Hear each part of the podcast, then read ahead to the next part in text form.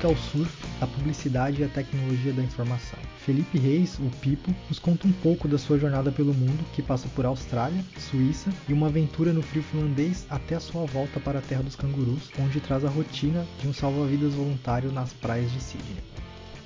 Olá, eu sou o Glauco, o seu host de hoje. Estamos aqui com o Felipe Reis. E aí, Felipe, como é que está? Tudo bem? Beleza, Glauco, você? Beleza. Comigo também tá o Leandro, lá da Auckland, na Nova Zelândia. Como é que tá aí, Leandro? E aí, rapaziada, como é que tá? Tranquilo?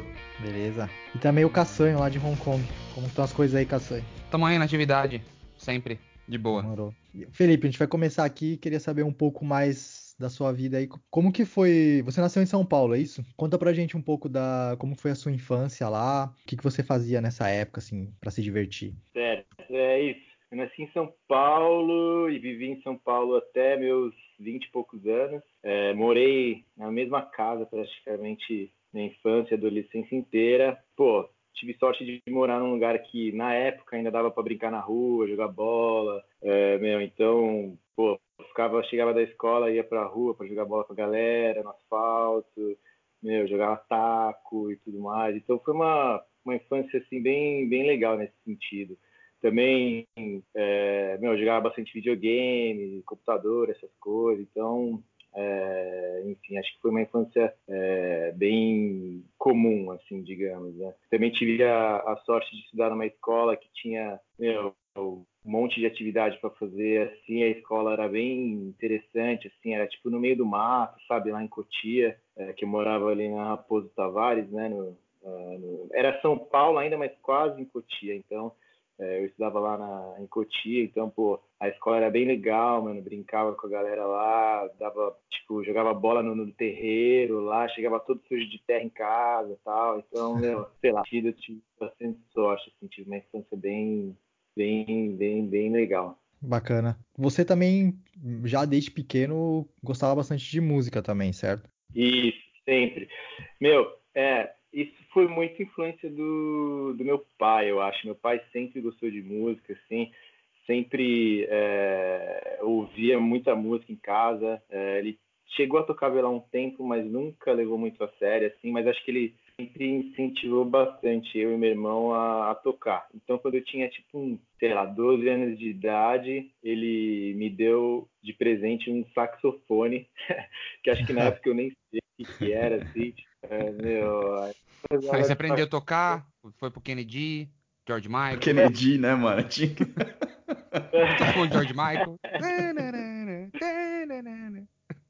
Não, não, não cheguei, não cheguei nessa, nas aulas avançadas, né? Eu comecei só no básico mesmo.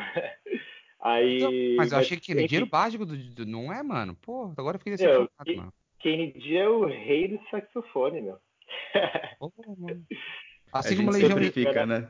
Eu pensei que fica na impressão assim como que ele é tipo está... Falei, Não, a gente sempre fica numa impressão que ele é tipo um chimbinha, né, do, do saxofone. Ninguém leva o cara a sério. É... Eu achei que assim como o Legião Urbana está para o básico do violão, o Kennedy tava, tava o básico do saxofone, entendeu? É, eu acho que você tem razão. Na real, eu é, é, é, acho que é bem isso. Acho que as melodias dele são bem conhecidas, mas é bem, bem básico. Mas eu não cheguei aí muito longe no saxofone, assim, tipo, depois, quando eu comecei, com 12 anos, acho que eu nem, eu nem me lembro direito que música que eu ouvi, assim, sei lá, meu, show da Xuxa, não lembro, sei lá. Aí depois que eu, quando eu comecei a ouvir mais música, assim, mais rock, comecei a ouvir Red Hot Chili Peppers, Raimundo, Charlie Brown. Aí eu, meu, tocando saxofone, eu falei, mano, mas, pô, nenhuma dessas músicas tem sax, tá ligado? As músicas que eu tava aprendendo era mais, tipo, bossa nova, jazz, é, sei lá. Eu falei, meu, não, sei lá, não é a minha, meu. Aí eu falei, pô, eu gosto de música, quero tocar, mas acho que esse instrumento não é pra mim. Aí eu falei pro meu pai. Aí meu irmão já tocava guitarra, né? Já tava, meu, mandando uns rock e tal. Eu pegava a guitarra dele de vez em quando. Aí eu falei, porra, mano, acho que eu quero trocar, velho. Vou tocar bateria. Aí eu falei, pô, pai, não dá pra gente trocar o, o sax pela bateria. Aí ele, meu, falou, nossa, na hora, tal, não sei o quê. Aí eu comecei a fazer aula de bateria e, meu, adorei, meu. Pirei. É, meu, foi. Diga. Essa, essa, era uma bateria de verdade ou era aquelas baterias eletrônicas? não, bateria eletrônica. Não, era de verdade, velho. Era uma bateria. O seu pai é gente meu... boa, hein, velho? Na bateria eletrônica na época também, nessa época aí, era muito mais caro, velho. Hoje em dia a bateria eletrônica é quase o mesmo preço, não é? Mas, mano, na época ninguém tinha bateria eletrônica no rolê, o bagulho era mó caro, velho. Meu, bateria eletrônica varia o preço de, meu, de mais barato que bateria é, acústica até mais caro, velho. Tem umas baterias eletrônicas hoje em dia que você fala, pelo amor de meu, é muito louco. A responsividade dos pratos, da caixa, parece que você tá tocando numa pele mesmo, sabe? Tipo, o negócio quica, o aro, o aro é sensível, você bate na baqueta, dependendo de onde você bate no aro, faz um barulho diferente. Tipo, meu, tem umas baterias eletrônicas que você não faz ideia, meu. Mas na, na minha época era acústica mesmo. E, e, e enfim, mas aí é, aí que aconteceu? Já tinha eu que tocava bateria, meu irmão tocava guitarra, aí juntou mais um amigo nosso que tocava baixo, um cara que cantava, e a gente fez a, a nossa primeira banda lá na, na, na, garagem lá, da, lá de casa, velho. E aí, e aí foi, meu, pô, foi demais, cara. A gente tocava Raimundo, Rage Against, só as músicas que, que a molecada curtia naquela época, né? Anos 90, meu, o auge do rock, né? Molecada só, meu, era, era muito bom, velho. A época da MTV também, cada, meu, cada semana tinha uma música diferente, a gente ia lá, tirava música, tivemos Blink, Planet Ramp, pô, foi uma época muito boa. Tocamos nos festivaizinhos e tal, é, enfim, foi, foi muito legal. E isso foi mais ou menos, você tinha quantos anos?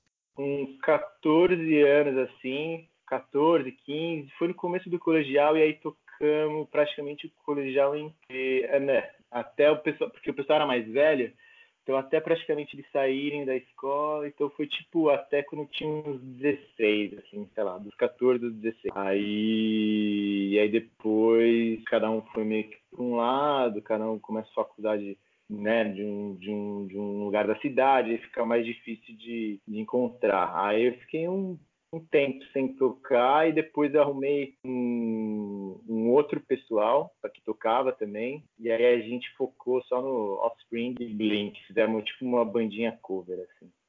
Cara, eu fico pensando que dessa época, assim, acho que a maioria de nós teve ou tentou ter uma banda, ou teve perto de alguém que tentou ter uma banda, mas para mim, pelo menos, a dificuldade era sempre arranjar alguém que tocava bateria, velho ficou tão desesperador Sim. que teve uma época que a gente comprou uma bateria, lembra? Nossa, nossa eu ia falar disso. Gente tinha bateria disso. e não tinha um baterista, velho.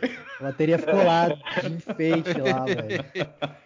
Putz, cara, que, que zica. Sabe, ele tava, tava ouvindo essa história, tava, eu pensei que o, o, o, o, eu do, do, do alto do meu interior de Mariporã, né? É, a, eu tive uma banda também nessa época, só que a minha banda foi justamente o caminho contrário. A minha banda era de blues. E aí, mano, 16 anos, cara, tá vendo? A gente era super. Caraca. A gente era o. Pique, a gente queria ser os Los Hermanos da parada, tá ligado? Os alternativão e tal. Mas a real, a real é mesmo é que, tipo assim, o que ninguém sabe é que a gente só tocava blues porque a gente não tinha vocal, tá ligado? Essa era real. A gente todo mundo cantando. É. é. A gente era muito ruim cantando, a gente falou, mano, vamos tocar blues? A gente falou, ah, vamos. A gente ficou lá só com a banda de blues, tá ligado? Sendo que não tinha vocal. Ah, é, até. É, não, baterista é difícil arrumar, meu. Aí, tanto que, meu, que eu, a galera via que tinha um baterista lá, tipo, no estúdio, às vezes, meu, a galera ia lá, via a gente tocando, aí um, um amigo do baixista vinha e falava, pô, você não, tem, não, quer tocar nessa banda? Pô, não vem tocar nessa banda. Tipo, todo mundo convida a baterista para tocar, né? Porque acho que é, o, é a peça que faz mais falta ali na banda, né? Porque guitarra, pô, é, meu, tem bastante gente com violão e tal que toca. Baixo qualquer um toca, né, mano? Pietra, eu tocava baixo também, eu era baixista, velho. É. Eu também.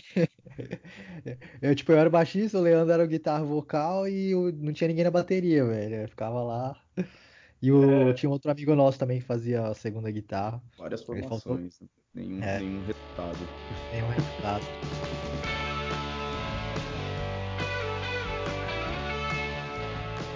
E foi nessa época que você é, se interessou por surf também? Ou já foi um pouquinho mais pra frente? Eu acho que interesse pintou mais ou menos nessa época, assim, também. Tipo, sempre. Uh, tipo, nessa época mais ou menos. Porque também tem a ver, acho que com as músicas que a gente ouvia, né? Também, tipo. Uh, eu pendi mais pro hardcore, assim, punk rock. Então, uh, pô, você começa com Raimundo, meu, Charlie Brown, o cara, meu, fala de skate praticamente em toda a música. Aí você começa a ouvir, sei lá, NoFX, Satanic Surfers, sei lá, aí você começa a meio que juntar, né? Entra um pouco, sei lá, na, na, nessa, nessa vibe aí, sei lá. E aí, sei lá, comecei a me interessar assim, mas também nunca, até então eu não, não, não praticava, assim. Eu não, não, não tinha skate, não dava. Acho que eu brincava de, de skate no, no Playstation do Tony Hawk que aliás a trilha sonora daquele jogo, puta que pariu, mano. Nossa, é, foda Um clássico, um clássico. É, clássico dos anos 90. Ah. Aí, mas enfim, sempre algo que acho que eu sempre quis fazer, mas eu nunca tinha muita, sei lá, a, a oportunidade, não tinha amigo que, que andava, e surf também, para quem mora em São Paulo, puta que pariu, como é difícil, né, meu? Você, você não tem casa na praia, sei lá, para você praticar, é, é foda. Então, tipo, a, a vontade tinha, só que eu só fui mesmo começar a praticar depois quando, quando eu estava na faculdade. E aí eu, meu, comprei uma prancha é, e realmente comecei a tentar praticar o máximo que dava, né? É, fazendo bate-volta para praia, é, indo surfar antes do trabalho com a galera do trabalho, é, enfim, tentando aí o, no que dava, né, para quem não mora na praia, tentando praticar o máximo que conseguia. Você falou que já começou na faculdade e era faculdade do que exatamente? Você, já que não estava dando certo aí com o surf e com a música, você foi fazer o quê? Porra, então, essa eu, eu fiz faculdade de, de publicidade, que, é, enfim, foi um curso que, pensando agora retroativamente, é um curso que não tem nada a ver comigo. Eu odeio publicidade, eu odeio propaganda hoje em dia. Né? O jovem Aí, mas, decisão errada, enfim. Felipe. O jovem toma muita decisão errada. A gente acha que tem que escolher a faculdade muito cedo, aí escolhe o curso errado. Mano, isso aí. Cara, 70% das pessoas que eu ouço, todo mundo fala assim: escolhi, eu fiz. O... E aí eu fiz faculdade de jornalismo e trabalho hoje com. de torneiro mecânico. Tipo assim, mano, o que você tá fazendo na vida, tá ligado? Pois é, mano. Pô, é muito difícil escolher faculdade, né, meu? Eu, olha, eu, eu, eu gostava muito de biologia na escola, mano. Eu gost... me dava bem numa matéria que eu gostava. Eu gostava de química, matemática. Tipo, eu sempre fui mais do biológicas e exatas do que humanas. Odiava escrever redação, eu não conseguia escrever mais do que cinco linhas, sabe? Tipo, e aí eu não sei porquê, meu. Eu, eu fiz cursinho, comecei a fazer cursinho para biologia e eu tava indo mó bem no simulado e tal, não sei o que. Eu falei, meu, quer saber? Eu vou tentar fazer medicina. Aí eu entrei para a sala de, de medicina, também no bem e tal.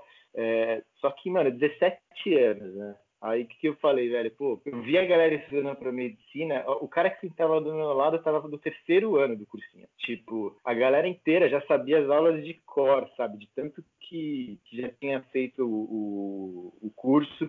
Aí não sei por que escolhi publicidade. Acho que tinha uma amiga minha do cursinho que ia fazer publicidade, sei lá. Eu falei, mano, vou vou fazer publicidade também. Mudei de sala do cursinho, aí fiz dois, três meses de cursinho para humanas, aí é, fiz o vestibular e passei. Só que, sei lá, é, assim, não, não digo que eu me arrependo, porque, meu, eu conheci muita é, gente lá, tenho amigos até hoje, assim, bons amigos que eu, que eu fiz lá. Então é difícil você falar, tipo, ah, se eu pudesse voltar, eu faria outra coisa, sabe? Mas em questão de, de curso, assim, de, da parte acadêmica mesmo, eu acho que é um curso que, meu, me agregou muito pouco, que, tipo, é, nunca trabalhei na área, eu me formei só para pegar o diploma, e, enfim, não acho que é, é, é sei lá, é, não, não uso muito das coisas que aprendi lá hoje em dia, mas, enfim, acho que é difícil falar, tipo,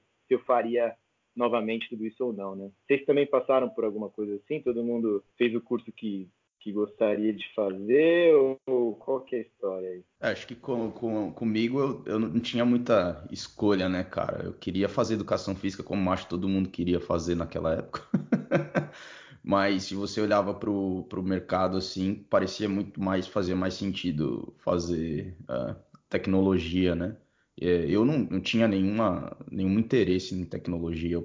Eu estava na, na fila para me inscrever para o vestibular do Mackenzie e eu ia me inscrever para fazer educação física e o camarada nosso aí, o Lobas, salve aí pro Lobas, tava na fila junto comigo e eu perguntei para ele, falei, o que, que você vai fazer? Ele falou, ah, vou fazer isso aqui, velho, sistemas de informação. E eu olhei pro negócio e falei, o que, que é isso, velho? Ele me deu uma explicação ali de cinco minutos, eu não tinha nem computador, velho, quando eu falei, ah, vou para cima desse negócio aí, velho. e acabou sendo.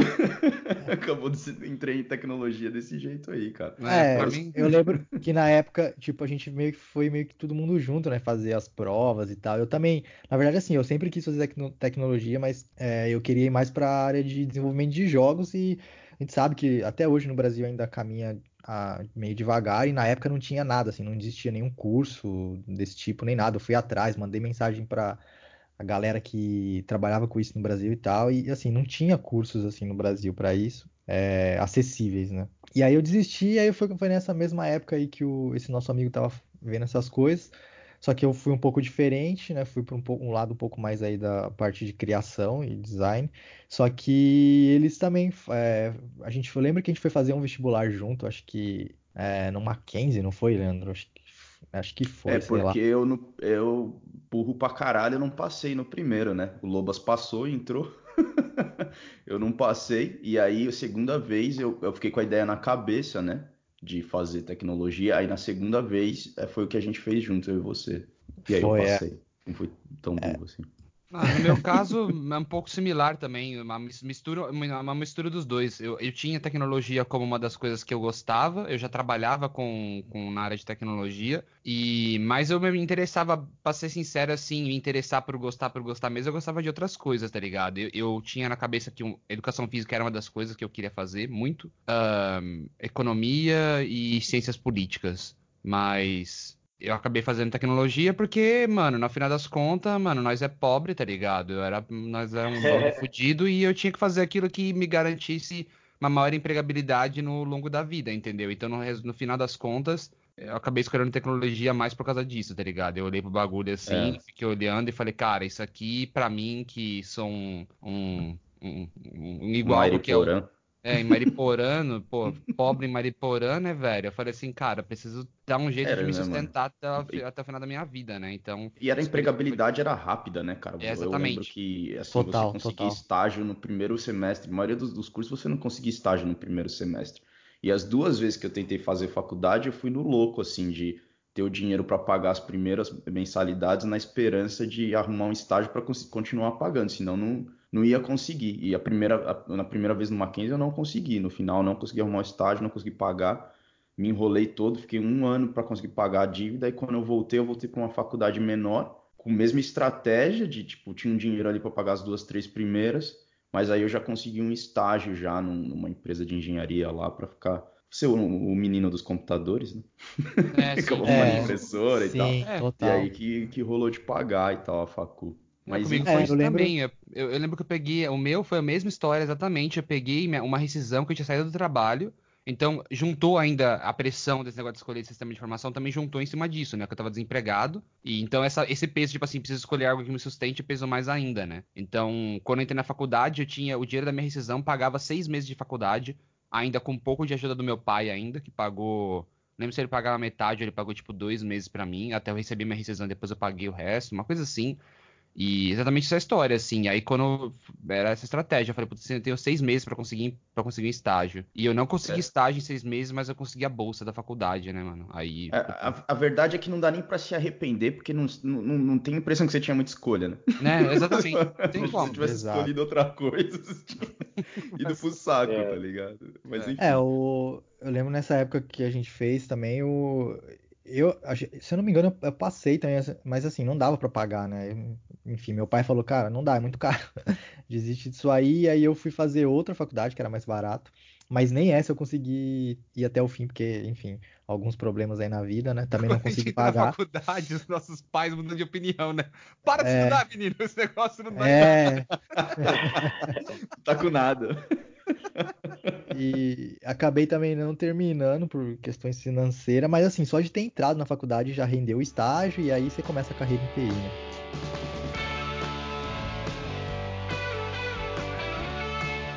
Então, cara, você é, estudou propaganda e publicidade e você terminou na área de TI. Como, como que foi isso, cara? Como você foi parar na área de TI?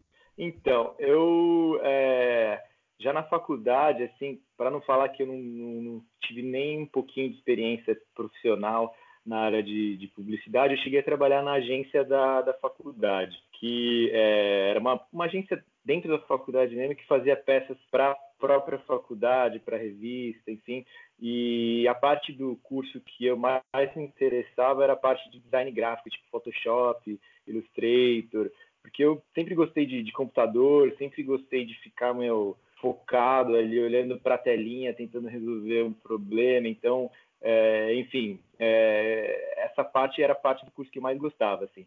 E aí eu até, meu, teve uma época que até pensei, assim, em seguir nessa parte de publicidade, de, de design, né? Que a outra, o outro ramo, digamos, do, do curso é ir para marketing, que é você trabalhar em empresas, sabe? Tipo, vai trabalhar na, na Oi, na Vivo, nessa parte de vendas, não sei o quê, mas isso, puta, não é meu perfil.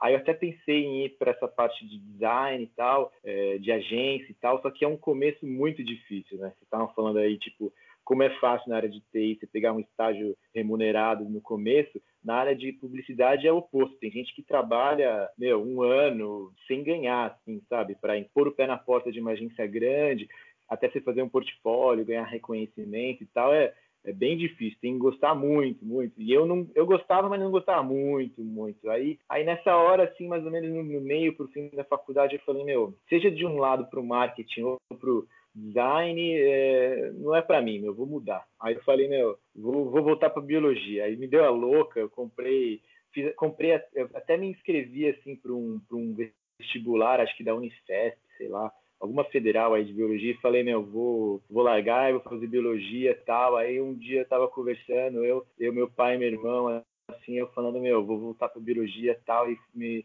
e aí meu pai e meu irmão falando, meu, biologia você vai estar, tá, sabe como é, né, meu? É, você vai virar o professor ou você vai, sei lá, virar, sei lá, hippie ou seja, não, não, não, a gente não vê o muito é da hora, nisso aí. Mano, a galera. é, mano, é impressionante como a gente, a gente tem os estereótipos muito malucos, né, cara? O que, que, tem a ver o biólogo com o hippie, né, mano? Que, você vê que, tipo assim, independente de onde que você é do Brasil, esse estereótipo, ele, ele, ele existe em vários lugares e ele não faz o menor sentido, mano. Mano, por que, que biólogo vai virar hippie, mano? Mas isso era a mesma coisa lá no interior, tá ligado? Cara que fazia biologia fala assim: ah, que você vai fazer biologia? Você vai trabalhar onde? Você, mano, isso é coisa de hippie. o que, que, tem a ver biologia com hippie, mano?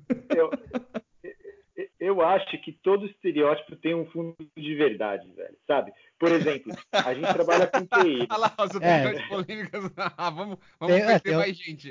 Vamos ofender mais gente. Os estereótipos de TI, de TI mesmo, que ele vai falar. Fala aí, fala aí. É, que é quatro aqui. Quem gosta de Dungeons and Dragons, ou quem gosta de jogar Magic, ou quem. Tipo assim, eu, todo mundo tem um pouco disso, mas não é que todo, todo mundo que trabalha com TI é, é, é aquele nerd é, é, hardcore nerd, sabe? Mas todo mundo acha que é isso, né? Inclusive eu, é, quando, quando eu tava na, na, no colégio, sei lá, via gente indo fazer ciência da computação e falava, mano, isso é curso de nerd, véio. sei lá, não é legal, sei lá. Mas é um estereótipo também, né, meu? A gente aqui é quatro pessoas que trabalham com TI, cada um é diferente, né, meu? É, e, e, e, de biologia, nem todo mundo é hippie, mas, mano, algum outro é, e o estereótipo acaba se formando, né? Sei lá. Eu não sei, eu quero deixar bem claro que eu não sei o que é D&D e eu não sei o que é Magic. É, já, falou, é, imagina, já falou no código já. Né? É... Não, não, é mentira, é, eu não quero mencionar o fato que meu deck de Magic tá aqui na minha vista, inclusive. Porra, pior que eu jogava Magic pra caralho, velho. Eu parei. Parei, mas, mano, eu jogava muito e agora é, na, na, empresa agora que eu tô aqui em Sydney, a galera joga Magic todo dia na hora do almoço, velho. Caramba, aí, aí que Tecnologia, né, empresa? Tecnologia, óbvio. Mas aí... Aí, aí, voltando, ah, desculpa, é, voltando lá, aí, é, tipo, aí no meio dessa conversa, eu lembro até hoje dessa conversa, velho, tava jantando nós três, aí o meu pai falou, mano, é, faz o seguinte, então, termina a faculdade, só que vem, vem trabalhar comigo. Ele, ele tem uma empresa de TI, só que até então eu nunca tinha nem considerado trabalhar. Eu nem sabia direito o que ele fazia, tipo, sei lá, nunca tinha, sei lá, conversado com ele sobre isso e tal, nunca tinha considerado. Aí ele falou: faz o seguinte, vai lá, meu, faz trabalha lá com a gente um tempo, vê se você gosta. Acho que ele já deve, devia ter visto que eu uh, era interessado em computador, era sempre ficava bastante na frente do computador, seja jogando ou na, na, na época da faculdade no Photoshop. Ele falou, vamos lá, faz, faz programação aí, vamos ver o que acontece. Aí comecei a entrar na programação, comecei a aprender HTML, JavaScript, aí e no, no, meio da faculdade eu já comecei a, a fazer um, um, estágio lá, foi um estágio, inclusive um estágio formalizado mesmo lá naquelas instituições de estágio, sei lá, mas lá na empresa do meu pai. Aí eu fazia faculdade à noite e, e durante o dia fazia estágio lá. Naquela época o estágio ainda era oito horas, né? Era um, um uh, era um horário normal de trabalho, né? Oito horas. Sim, e sim. aí fiquei né, uns dois anos assim e eu só, meu, comecei a me dar mó bem. Comecei a gostar bastante. Aí, meu, aprendi Java, meu, SQL, sei lá, todas essas partes aí da, da, da TI, você né? provou e... o estereótipo de que não precisa ter diploma para trabalhar em TI, né? A realidade Mas... da tecnologia é que ninguém se importa, velho. É, né? ninguém se importa. Mas enfim, vamos mudar um pouquinho do assunto, porque você, é, em algum momento, você terminou na Austrália. O que, que te levou para a Austrália? Era alguma coisa relacionada à tecnologia ou só vontade de conhecer o lugar? Então, na real foi o seguinte, aí, aí acabou a faculdade e, mano, eu, eu tava meio inquieto, assim, sei lá. Sempre também gostei meio de, de me jogar assim, sei lá, de meu, naquela idade, sei lá, terminei a faculdade, tinha 21, aí eu falei, mano, puta, quero fazer alguma coisa, aí sei lá, e falei, e também já estava né, com essa ideia do surf na cabeça aí, já tentando surfar bastante e tal, e aí falei, mano, vou aproveitar agora, né, depois da facu e vou ir para algum lugar aí, né, meu, e curtir aí, sei lá, fazer uma aventura, conhecer um lugar diferente, não sei, Aí eu pensei na Austrália por causa do surf, né? Porque, meu, é, tinha outras opções, que normalmente o pessoal vai, Irlanda, Inglaterra, Estados Unidos, sei lá. Mas aí eu falei, mano, Austrália, surf, não sei o que. Aí acabei indo para Austrália, para Perth, que é uma cidade na costa oeste da Austrália. É, não é tão grande quanto Sydney, Melbourne, mas é relativamente grande, né? É a capital lá do estado de, da Austrália do Oeste. E fui para lá alguns meses depois de me formar e fiquei lá um ano e meio. É, levei mancha, é, não consegui surfar muito lá, porque a Perth, como eu fui descobrir depois, não é tão bom para surfar. tem poucas praias. A costa oeste é, é boa, tem Margaret River, tem alguns lugares bons, mas Perth, a cidade em si, não é muito boa, velho. Então eu acabei nem. Tinha crocodilo lá, velho? Não, crocodilo é em Darwin ou Queensland. Em Perth, o que, que tinha em Perth de letal? Tinha aranha, né? Aranha acho que na Austrália inteira tem aquelas redback. É, mas não é um dos lugares mais conhecidos assim pela, pelos animais mortais aí da Austrália. Mas é uma cidade muito legal, muito, é, meu, adorei morar lá. É, aquela vida, também era uma época boa, né? Aquela vida lá estudando inglês e fazendo uns trabalhinhos lá de, de restaurante, de kitchen hand, de garçom, não sei o quê, e aí viajando, fim de semana, conheci a costa oeste praticamente inteira da, da, da, Austrália, desde Margaret River, Albany, que é mais pro sul, até lá em cima, Exmouth, fiz uns rolês de carro, meu, foi, foi uma época muito boa, assim, mas eu não, é, não cheguei a trabalhar com TI, eu estava estudando muito, estudando para certificação, tirei algumas certificações, assim, por conta própria e tal, mas de trabalho foi só trabalho de, de hospitality mesmo. Ou seja, no final das contas, você foi realmente viver o estereótipo que tinham te colocado, né? Você foi viver que nem um hipster, trabalhando ali, viajava para lá. No final das contas. Hipster não, um hippie, né? Um hippie, é.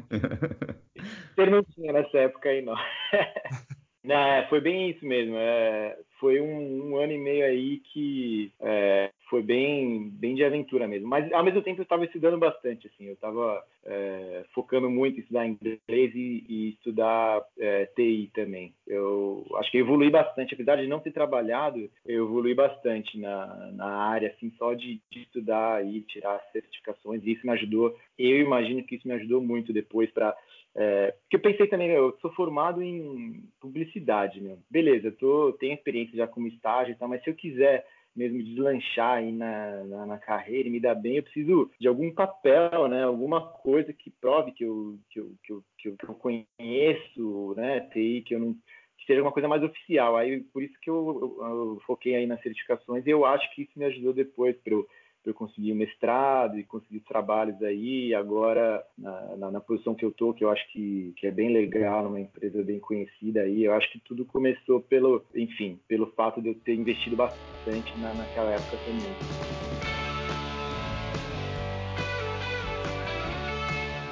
E me fala uma coisa, depois de, de Perth, você acabou ficando esse ano e meio, tal, que você falou, estudou, tirou certificação e você foi teve uma passagem breve pela Suíça, né? O que, que te levou aí para lá e conta um pouquinho dessa passagem por lá. Sim, é, na real, eu nunca pensei em morar na Suíça. É um país que, meu, é frio. Eu tinha a impressão na Suíça, pô, é frio, meu, as pessoas lá são frias, é um país pequeno.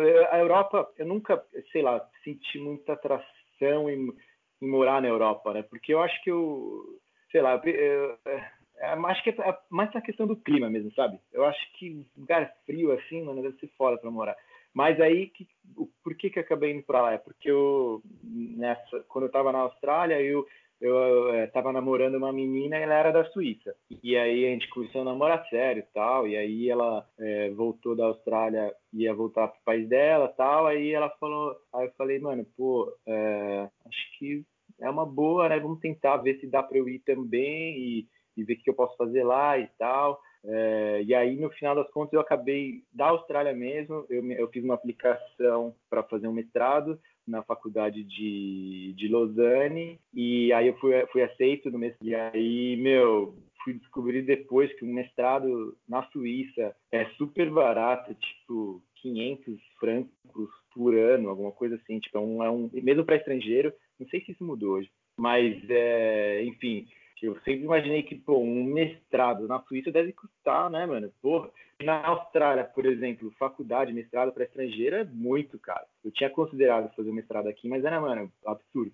Lá na Suíça era barato, é, enfim, eu já ia estar, tá, é, estar tá morando com, com ela, já ia ajudar um pouco na parte financeira, a gente estava num momento bom tal. Eu falei, mano, vamos vamos lá, né? Vamos ver qual é que é tal. E acabei indo também. E no final fiz o, o mestrado lá e acabei morando um ano e meio lá. Foi muito legal. O país é, é muito legal, muito bonito. Tipo, me surpreendi, assim. Que cidade que você no, ficou lá? Eu fiquei em, em Lausanne. Eu fiquei entre Lausanne e Fontaine-Melon. Fontaine-Melon é uma cidadezinha, é uma vila de duas mil pessoas é, aí eu morava um pouco em Fontaine-Melon, que era a cidade da família dela, e um pouco em Lausanne, que é uma cidade um pouco maior, assim, uma, uma das maiores cidades, eu acho, da, da, da parte francesa da Suíça. É, e, meu, é muito legal. O inverno é meio, meio foda, é, é bem rigoroso, assim, é frio, e é comprido, mas você acaba acostumando, aí de fim de semana você vai andar de snowboard na montanha que tá aí na esquina, sabe? Você pega o carro, anda 10 minutos, já tá numa pista de snowboard. Aí verão, meu, é tudo verdinho, tudo bonitinho, dá para andar de trem, legal. Enfim, no final acabei gostando, meu. Ah, isso e é aí, legal mesmo. E aí depois é, acabou esse tempo, você já com o mestrado, você voltou para o Brasil. Como que foi isso? Então, aí, pô, eu acabei o, o, o mestrado e aí eu, tava, eu fiz um tempo de estágio na, na Nestlé, no, no, Centro Mundial de Pesquisa da Nestlé, que fica lá em Lausanne. Estava é, trabalhando no, na área de inteligência competitiva lá. E aí, no final, acabou o, o estágio, mano. Muito legal. A, a, a, coordenadora lá curtiu bastante meu trabalho e tal. E eu acabei aplicando para o emprego no, da empresa que prestava serviço para a Nestlé, né? Empresa de TI. Aí eu consegui um emprego lá, tal. Tava tudo arrumado e tal. Aí eu voltei para o Brasil um, um pouco para ficar com a família e tal. Aí depois, quando eu tava voltando para a Suíça, estava tendo aquela crise mundial, acho que era 2009, eu acho. A baita crise e tal. 2008, aí... teve, 2008, né? Teve o crash dos Estados Unidos, negócio da, da, das casas, não sei o que. Imobiliário lá, é, é 2008. nessa época aí. Afetou tudo tal, e, mano, a Suíça é super protecionista, acho que a taxa de, de desemprego aumentou de 0,1 para 0,2, sei lá. Não, corta todos os empregos para estrangeiro tal. Nananana. Aí a empresa, quando eu estava no aeroporto, chegando na Suíça, o cara me, me ligou e falou: Ah, então, não vai rolar, tal, a gente não vai mais poder te contratar, né. Eu falei, gente boa ele, hein? Que gente boa, hein? Caraca, Valeu, velho. Chegou no aeroporto da. Suíça. É. Você já tava aí, lá na Suíça? na boca, seu arrombado. Tava, eu tipo, eu já tinha recebido um emprego, assinado a oferta, eu voltei pro Brasil, passei o Natal com a família, ganhei vários ternos, tá ligado? Porque tinha que trabalhar de terno. Nossa, mano. Várias camisas social tal. Aí eu voltei pra Suíça e o cara me liga e fala, ah, então, sabe qual é que é? Não vai dar não e tal. Eu falei, pô, beleza, valeu. Mas a culpa nem era dele, pelo que você falou, né? A culpa era uma, provavelmente uma lei que saiu, alguma restrição na quantidade de estrangeiros que você pode ter na empresa. Pode ser, eu acho que. É, é difícil falar, né? É, mas no final das contas eu, eu, fiquei meio puto, assim, em geral, com o país, sei lá, me deu um pouco de revolta. Mano, Justo. conhecer na Suíça, Leandro, na moral, eu isso aí não acontece... lá, Isso não acontece dia pra noite, não, cara. Duvido, mano. Que, que go... Mano, você tá ligado, você mora na Europa, Leandro. As coisas não acontecem dia pra noite lá, é, não, velho. Sei lá, né? Mas qualquer coisa, vamos tentar achar esse cara aí cheio de porrada, velho. um belo exemplo cara, joga aí, vamos achar ele aqui no Facebook. Foi mal, foi mal. Corta isso aí depois, Foi foda, foi foda.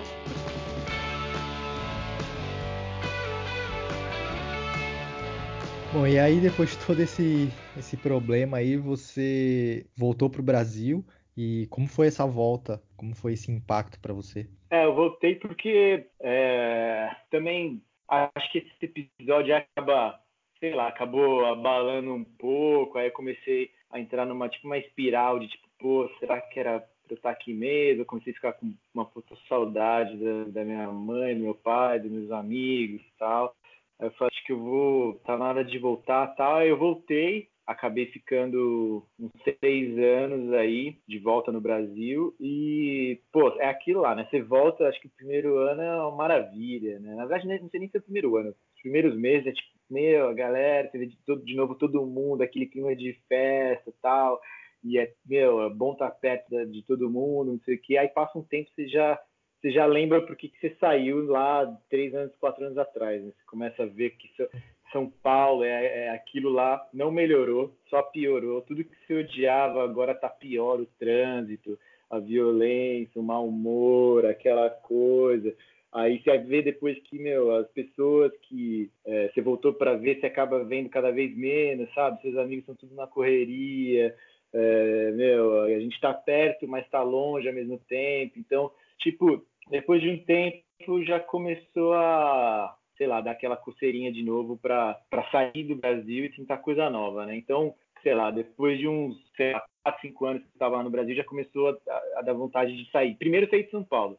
Aí eu comecei é, a ver de morar em outra cidade, São José dos Campos. É, aí fui lá para São, fui visitar São José, ver como é que era, tal. Cheguei a ver até casa lá. Fui para Blumenau, para ver, fui para Florianópolis tal. Eu tava querendo sair de São Paulo, meu. Aí, tipo, acho que quando eu tava em Florianópolis, né, que aí tava eu e a Júlia, minha atual esposa, aí a gente tava falando, meu, a gente tá vendo de morar em Florianópolis, por que a gente não vê de morar, tipo, em algum lugar do mundo diferente, né? Porque, sei lá, é, já que é para sair de São Paulo e ficar longe e tal, meu, vamos para um lugar que a gente queira mesmo ir, né? Tipo, um lugar diferente, outro país tal, né?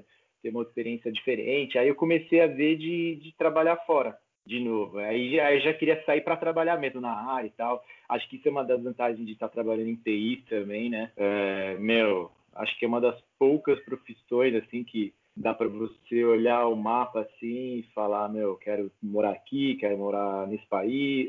Não é bem assim, né? Que também não é no mundo inteiro que tem, mas acho que tem alguns lugares, é, uma, é, bem flexível no sentido de, ah, pô, eu quero morar na Europa, quero morar na Austrália, quero morar aqui. Então, acho que né, nessa hora eu fiquei feliz de estar nessa, nessa área. E aí, o eu, que, eu, que eu fiz? Eu entrei lá no, no Stack Overflow, né, aquele site lá de que a galera de TI toda conhece, entrei na parte de carreiras lá e, meu, comecei a mandar currículo para todo lado, meu. Mandei para Alemanha, mandei para Austrália, mandei para Nova Zelândia, meu, Singapura, aí mandei também para a Finlândia, numa, numa empresa que tinha lá na Finlândia. E comecei a participar dos, dos, dos processos seletivos, tal, não sei o quê. Aí falhei em vários, vários processos, não deu certo. E aí começou a dar certo esse da, da Finlândia aí. E aí é, foi dando certo e eu nem, nem falei pra, pra Ju, né? Porque ela odeia frio mais do que eu. Aí eu falei, mano, quer saber, eu vou fazer isso aqui, se der certo, aí eu vou. Aí, aí eu, eu falo com ela, porque se eu falar antes, ela vai acabar falando pra eu parar, então aí eu acabei fazendo.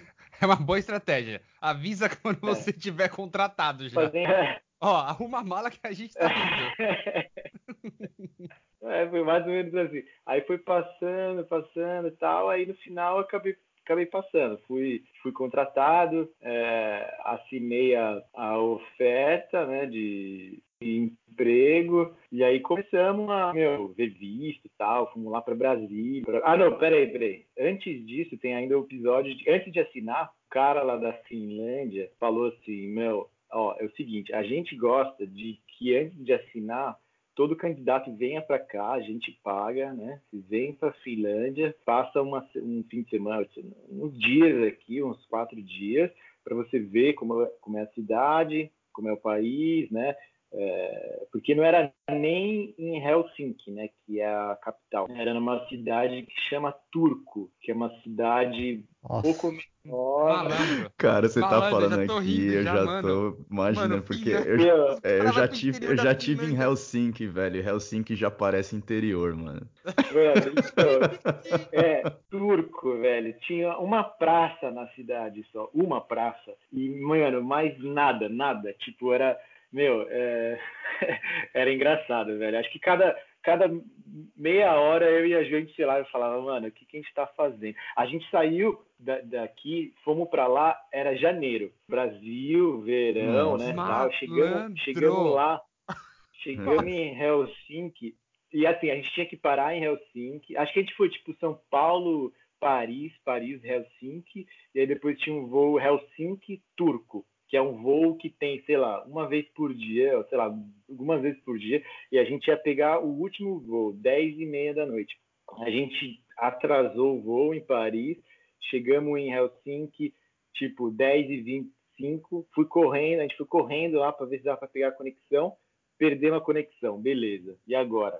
A opção era ou dorme, sei lá onde, no aeroporto e pega o voo amanhã seguinte, mas amanhã seguinte já tinha que encontrar o cara, ou então você pega o ônibus que vai de Helsinki para Turku, um ônibus é, de rodoviária, que acho que dava, sei lá, duas horas. A gente falou, ah, beleza, vamos pegar o ônibus, tal, pegamos as malas, saímos no, no, no aeroporto, meu, eu nunca vou esquecer, velho, a gente saiu do aeroporto, tava menos 40 graus, velho. Tava tipo assim, tava tendo a tempestade do século na, em Helsinki. Saiu no pra jornal você, né? e tal. Era, era, só um dia normal na Helsinki, pra você era a tempestade do século, né?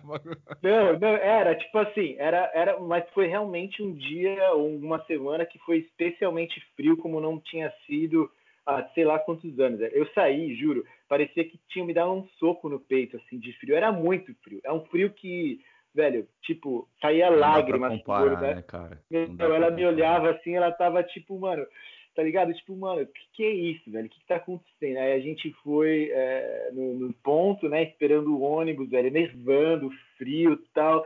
A gente já se olha e fala, puta que pariu, velho, e agora, né? Agora vamos, estamos aqui, vamos, né? Entramos no ônibus, o ônibus, a, a, privada do ônibus tava congelada, velho. Não, nem abria, assim, não dava nem pra mexer na.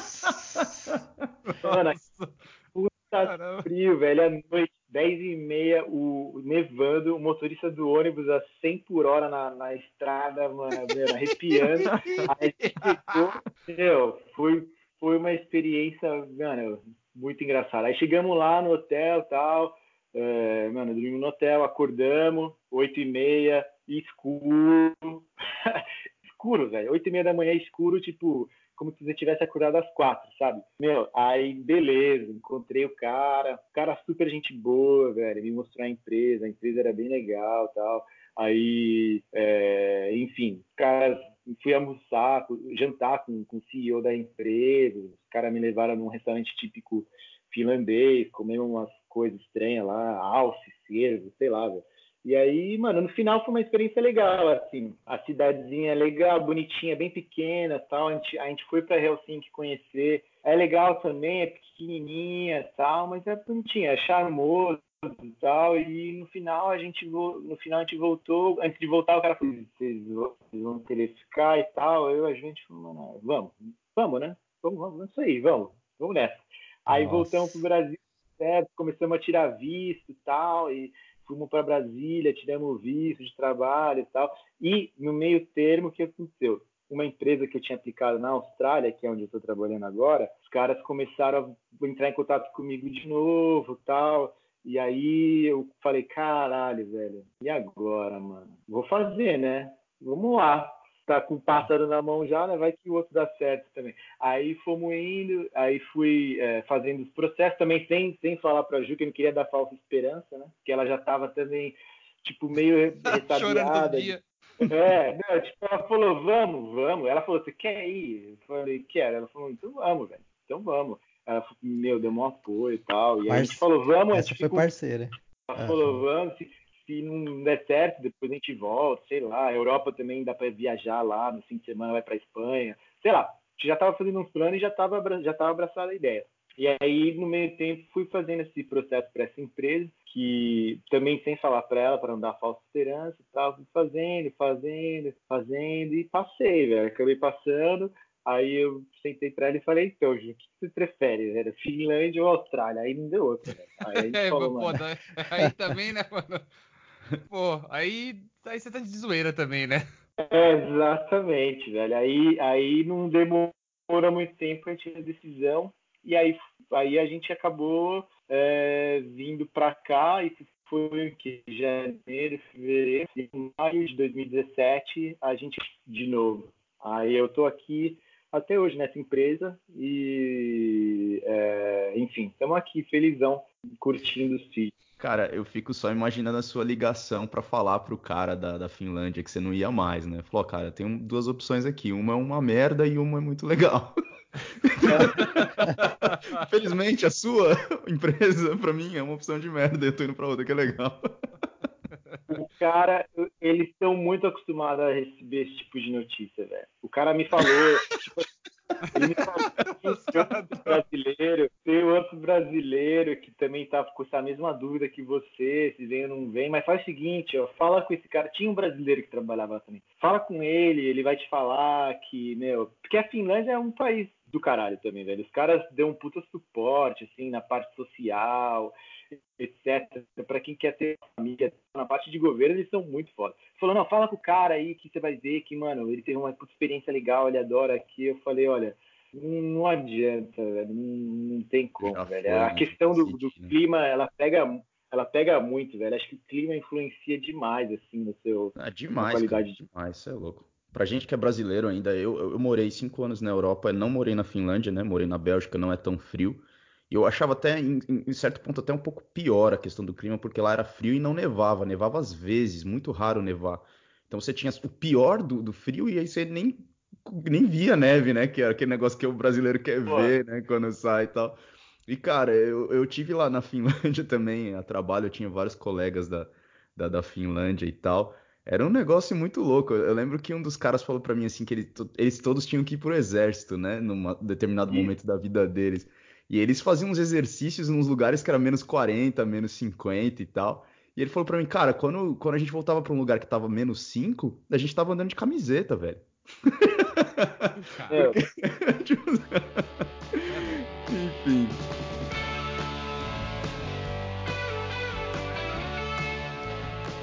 E aí você aceitou essa vaga aí na Austrália, é, em Sydney, foi para lá. E aí, aí sim você começou a surfar mais é, frequentemente, né? E isso Sim. te levou também a um a algo diferente. Você aceitou um trabalho voluntário é, de salva-vidas. Como, como que aconteceu isso? E como que foi essa experiência? E já fala logo quantos Sim. bêbados idiota você tem que salvar na praia, porque o cara tá lá se afogando, não sabe onde tá. Já, já conta já, quantos dá? Olha, na minha carreira de salva-vida, hoje eu salvei zero bêbados. Pô, tá de boa, tá tranquilo. Pô, tá, tá tranquilo então. Eles Olha, morreram, é isso? Vou falar o seguinte. É, ou seja, deixei morrer. Não, o, se, o segredo, eu já falo já, o segredo da carreira de salva-vida é prevenção, velho. Você não deixa nem o cara se afogar. Antes de ele se afogar, você já dá uma bronca nele, fala para ele nadar no meio das bandeiras, fala para ele voltar para a areia. Então você já identifica ali o, o, o, poten, o potencial afogado antes. É, a gente salva menos do que as pessoas pensam. Assim. A gente se acha que vai ser aquela uh, parada de Baywatch, né? De que todo dia é uma aventura, que você olhando lá e não sei o que. Pamela Anderson, né? É muito, é muito raro, mas ao mesmo tempo você tem que estar sempre preparado e, e no final é um trabalho mesmo, de responsa e, é um, e, e, tem, e, tem, um certo perigo também, né? Mas enfim, é, vou falar mais disso depois que eu explicar a história primeiro, como que eu caí nessa, né? Que é o seguinte.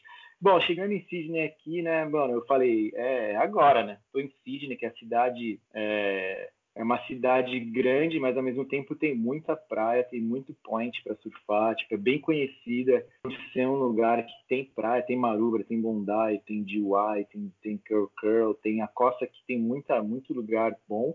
Aí eu falei, nossa, então é agora, né? Vou surfar todo dia, daqui daqui seis meses, me, meu, eu vou estar, tá, tipo, entubando, meu, me segura. Mas no final das contas. Kelly Slater. Não né? foi.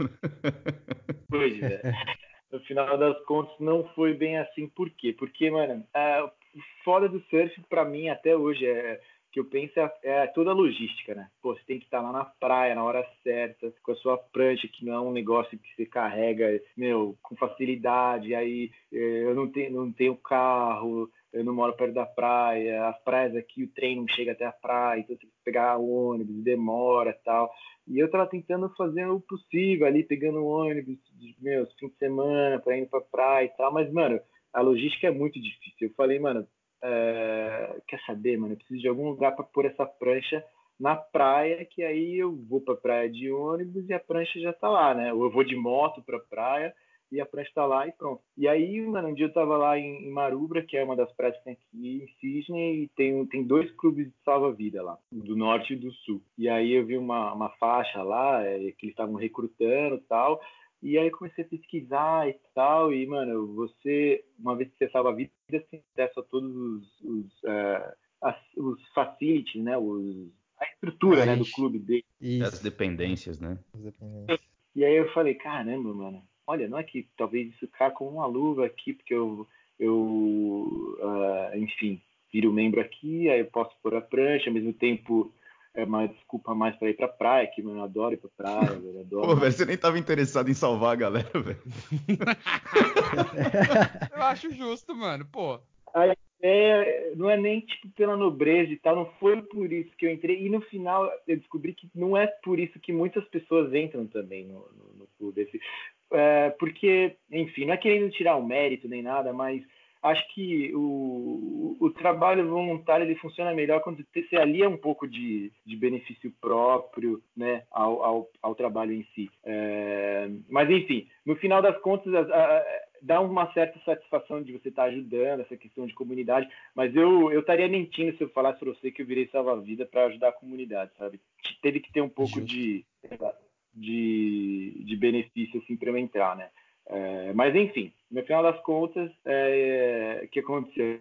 Eu fiz o, a prova, ela tem que fazer uma prova de resistência, nadar, correr e mano, mostrar que pelo menos você né, tem a capacidade de, de, de fazer um, um, resgate e tal. Aí você faz um curso, aprende várias coisas legais. É bem, é bem legal a experiência, assim, tipo, o Pipo, primeiro socorro.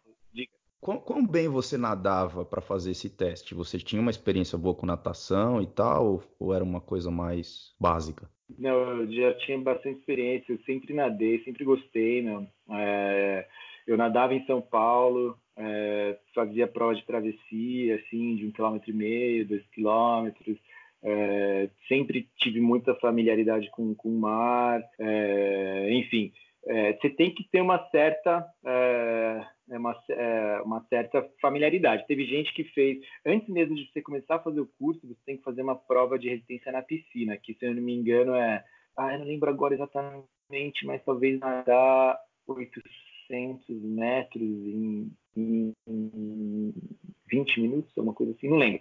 Tem que fazer uma prova que, assim, já bastante gente já, já deixou, já, já ficou por ali, sabe? Não, 800, ah, metros, 800 depois... metros em 20 minutos não é, não é tão puxado. Se você, se você nada. É, é sim, Cassanho. Eu não consigo fazer, não. Tudo bem que eu não sei nadar direito, mas. Talvez porque eu também nade mas, também. Não, não mas eu, eu digo isso porque. Não, porque eu digo isso porque eu, eu nado na praia aqui, às vezes, né? Com, com um relógio que marca a, a distância.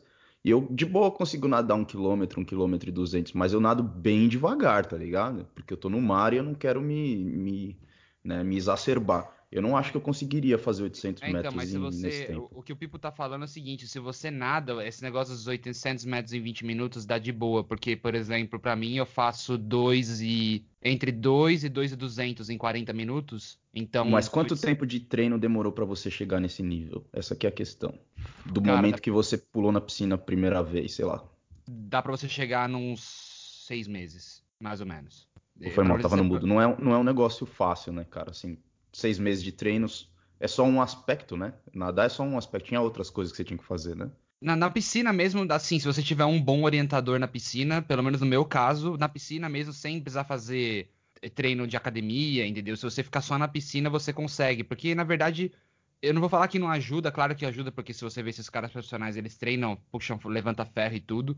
Mas basicamente com seis meses de piscina você consegue nadar isso. Pelo menos para mim, eu, eu, eu tô peixando assim porque eu nado há muito tempo, né? Então, mas em seis meses você consegue. Até olhando outras pessoas que começavam assim, independente da idade, dá para fazer. Eu não sei, o que, que você acha, Pipo? Você acha que dá uns, em uns seis meses você consegue? Nadando umas acho, duas, três semanas? Acho que depende de como você começa, né? Porque tem gente que nem sabe nadar crawl, por exemplo. E pra, é, eu acabei de, de confirmar aqui, são, na verdade, 400 metros sem parar em 13 minutos. Então é um pouco mais fácil, né? 400 metros Nossa, em tá 13 bem minutos. mais fácil. Bem mais fácil. Aí, é, mas enfim, eu acho que depende muito de, de, como você de como você já nadava antes, né? É, tem gente que, mano, já nem sabe, nem sabe nadar. E tem que ser, tem que ser é, estilo livre, né? Crawl para você nadar essa essa distância assim. É, mas acho que assim, é algo que não é impossível. Acho que se você já, já nada crawl, por exemplo, já sabe nadar o estilo livre, fazendo a virada é, olímpica, acho que, mano, seis meses já é, é, o suficiente, assim, umas duas, três vezes por semana, acho que você consegue. É, você precisou fazer mais algum teste ou teve algum outro treinamento? Ou assim, ah, passou na prova, já está apto? Não. Você passou nessa prova, que é a primeira prova, você pode começar a fazer o curso. Antes disso, você nem pode.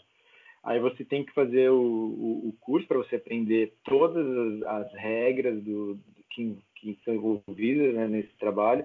Isso é para você ter, né, antes de tudo, você ter o que eles chamam de Bronze Medallion, que é como se fosse o, a, a porta de entrada de salva-vida. Depois eles têm tipo uma hierarquia, assim, que você pode se especializar. Você pode ir para a parte mais de, por exemplo, primeiro socorros, você pode fazer especialização em tratamento de contusão na coluna, você pode ir para dirigir jet ski, barco, etc. Mas para você ser esse bronze medallion, que é a porta de entrada, você é tipo um recruta, sei lá, um soldado, sei lá. É, você precisa fazer essa, é, essa, esse, essa natação, essa proficiência, e depois faz o curso inteiro, e depois você tem a, a prova final, que é a parte, tem a parte teórica, você tem que mostrar que você sabe, enfim, como é que faz os primeiros socorros, quais são os sinais que eles usam, se você sabe identificar onde estão as correntezas, essas coisas, e também é, tem uma outra parte é, de física, que essa acho que é mais difícil, que você tem que nadar você tem que correr 200 metros na praia, é, aí depois você tem que nadar 200 metros no mar e depois correr 200 metros na praia de novo. Eles chamam de run, swim, run. E isso tem que fazer, puta, é um tempo pequeno, se não me engano, velho. Acho que é tipo 10 minutos, talvez. Não sei, eu vou confirmar aqui. Mas é, é, é, o foda é que assim, correr na areia já é difícil. Aí depois você tem que nadar no mar tem que sair da praia, atravessar a arrebentação. A onda pode estar do tamanho que for no dia, se estiver alto, o problema é seu. Aí tem que atravessar a arrebentação e depois tem que voltar nadando e depois correr de novo. Isso aí, e isso tem que fazer todo ano, aliás. Você faz para passar e aí você, é, uma vez que você passou, você pode exercer o, o pode é, fazer o seu é, a, a, patrulha e depois todo ano você tem que fazer isso de novo para provar que está em forma. Isso é um pouco mais puxado. E mesmo você sendo voluntário, assim, querendo fazer, não tem nenhum custo para você, certo? Ou tem alguma coisa? Tem, tem um custo, assim, o custo do curso é um pouco mais alto, é tipo uns 300 dólares, e depois você paga uma anuidade, que é tipo uns 50 dólares. E aí depois, se você quiser fazer outros, outros cursos para se especializar, por exemplo, no bot salva-vida, você paga mais ou menos esse valor também, uns 300 dólares para cada curso que você vai fazendo de especialização. Oh, Pipo, e você teve alguma, depois que você assumiu, digamos assim, a profissão, né? Você tem alguma história de salvamento? Como é que foi, cara? Então, é, o, o, o, dia a dia assim da patrulha, ele é depende muito do dia, né? Tem dia que é bem tranquilo, a praia tá, tá, tá vazia, e tem dias que está mais movimentado, tem dias que a praia está fechada, então você não faz praticamente nada. Mas em geral é uma rotina assim bem bem mais tranquila do que imaginava. Assim, eu é, eu não tive que fazer nenhum salvamento. Eu fiz um ano inteiro já de, de patrulha, né? um ano é, uma temporada completa e algumas patrulhas na temporada anterior. Eu não tive que fazer nenhum salvamento. Já presenciei alguns salvamentos, que é o que teve que ser feito quando eu estava patrulhando, mas é bem pouco, assim. É, é, a gente tem muito trabalho de prevenção, então é muito falando para o pessoal nadar entre, no, no, meio das bandeiras, né, que é a parte é, segura, né, para banhista nadar, é, muito ficando muito de olho para ver quem está em risco ou não, muito falando para o surfista é, e surfar mais para o lado deles, deixar os banhistas em paz, esse tipo de coisa salvamento mesmo, eu não tenho nenhuma história para contar, felizmente, né? Porque quer dizer que a prevenção está sendo feita direitinho aí. E você falou da rotina, então às vezes a praia tá fechada, ou às vezes por mau tempo, ou às vezes por alguma outra coisa. Mas você tubarão? tem que ir. Por causa de tubarão? Às vezes, às vezes. Você é louco, mano. Tubarão tem. Tem, tem mais do que eu gostaria que tivesse. tem, mas normalmente quando está fechado é por causa do mau tempo. É, tipo, se, tá, se, a onda está muito grande, a correnteza está muito alta, aí o, o salva-vidas profissionais, porque tem essa também, né? Tem os, os clubes de salva-vidas que são os voluntários, eles é uma instituição, mas tem os salva-vidas profissionais mesmo, que é os que vestem a, a, a roupinha azul, a gente veste a roupa uh, vermelha e amarela, né? Os, os, de azul eles chamam, né? Os de azul são os é, profissionais que trabalham para a prefeitura, ganham dinheiro e tal. Então eles, se a praia está muito mexida e tal, eles fecham a praia. Aí você pode entrar se quiser, mas aí é meio assim, muita responsabilidade sua e é que por sua conta. A gente fica no, no, no, clubhouse lá, que eles chamam, a gente tem que ir de qualquer jeito, né? Tem que ir patrulhar. A gente fica mais lá trocando ideia e tal, conversando mas é, é, algo que, que acontece. E tubarão, quando aparece, não fecha a praia, não, eles só avisam. Algumas pessoas saem, velho. Tem gente que nem sai da, do mar quando, quando, quando tem o sinal de tubarão.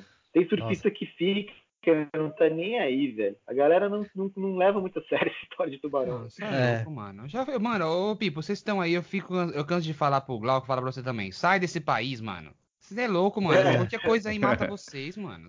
Meu, meu. E agora saiu, tem um cara aqui no Facebook. Um cara é uma empresa, uma startup, eu acho, chama Drone, não sei o quê. Os caras estão todo dia voando drone em cima da costa aqui de Sydney para ver os tubarões e animais que chegam perto. Todo dia eles veem tubarão. Todo dia. Todo dia eles veem tubarão, assim, a uma distância de sei lá quantos quilômetros da costa, mas eles vêm tubarão todo dia.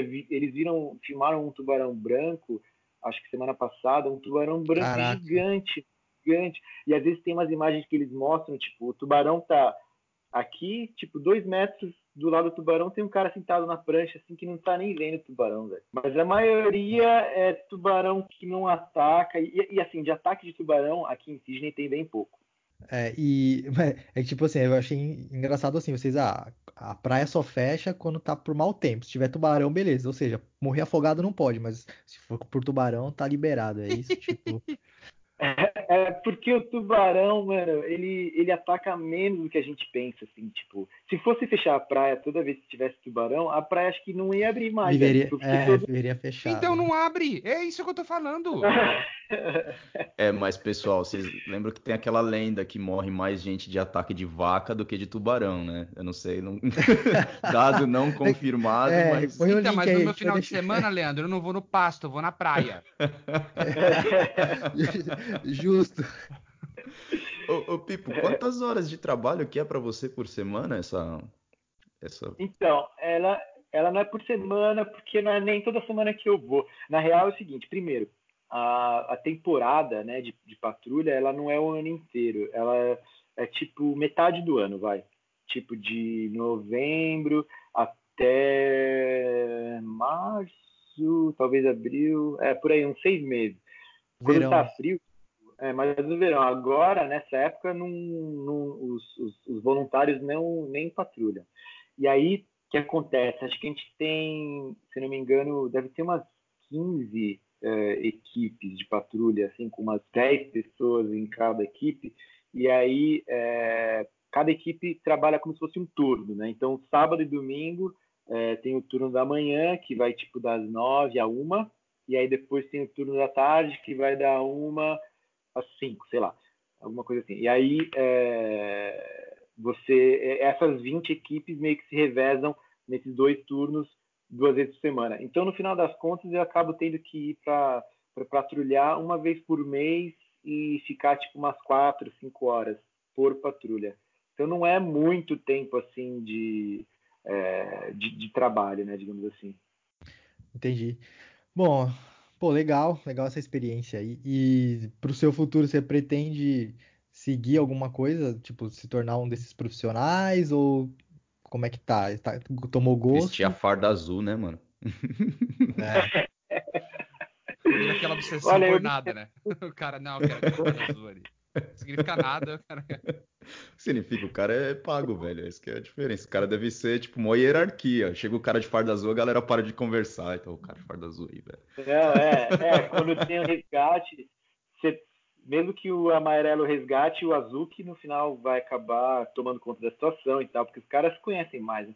Mas é, o, é, enfim, o, o, que eu acho que eu, que eu me interessa mais, assim, nessa nesse, nessa questão de salva-vida é, é, tipo a parte de dirigir o, o, o, o barco, o bote, o jet ski. Eu acho isso muito louco. Os caras fazem os exercícios de manobra, assim, é, de tipo fazer umas curvas, umas manobras na praia, assim, no, no na água, assim, para simular um resgate, né, alguma coisa assim. Eu acho bem legal, velho. É, tipo, parece ser uma adrenalina tipo da hora, assim, de dirigir o o, o, o, barco, velho. Então é uma coisa que eu já considerei, mas o tem que fazer um curso, aí tem que acordar mó cedo e tal, aí às vezes dá, bate uma.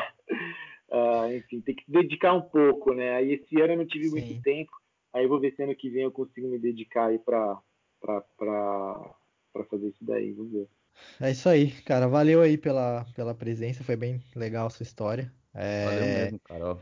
Falar para você que todo, todo, convidado que vem aqui, ele me deixa assim, fico empolgado em fazer alguma coisa nova. Agora eu vou ir atrás desse negócio aí, velho. Ver se tem aqui na Nova Zelândia. Meu, deve Entendeu? ser. A Nova Zelândia é, é muito Morre muita gente na água, né? É, então, mas aí a água é mais fria, né? Pra entrar pra salvar, velho. É, é então, Vou fazer um aqui em Hong Kong também essa parada. Vamos todo mundo virar salva-vida aí, mano. Assim, Como aí a gente faz um Guy Experience lá o episódio, todo mundo virou salva-vida. É. é, eu já, eu, eu, já tô bem assim, eu acho que eu faço dois metros a dois segundos. É, mas é o máximo que eu consigo. É. Segurando na borda da piscina. É, e, ah, piscina? Ah, tá. Achei que era banheiro, mas beleza. Demorou, mas é velho. isso aí, cara. Valeu. É, não sei se você quer deixar um contato seu, alguma coisa. É, enfim, quer agradecer alguém. Ou mandar um salve pro pessoal da. É, xingar o cara da Suíça lá, pode xingar aí, também. Velho, pela... É, é, você, se tiver ouvindo esse podcast. Não, tô brincando. É, eu queria agradecer vocês aí pela oportunidade. Acho legal a iniciativa, é o outro podcast pra caramba acho que é uma coisa que quem quem mora fora acaba ouvindo bastante podcast por algum motivo, acho que para manter aí o contato com o Brasilzão, sei lá. Daí eu comecei a ouvir muito podcast quando eu morei fora. Aí, sei lá, queria só é, agradecer aí, meu, é, e continua, continue aí nessa, nesse projeto que, que é bem legal, velho. Valeu, mano. Oh, valeu. Valeu. Tamo junto. Valeu mesmo. Tamo junto.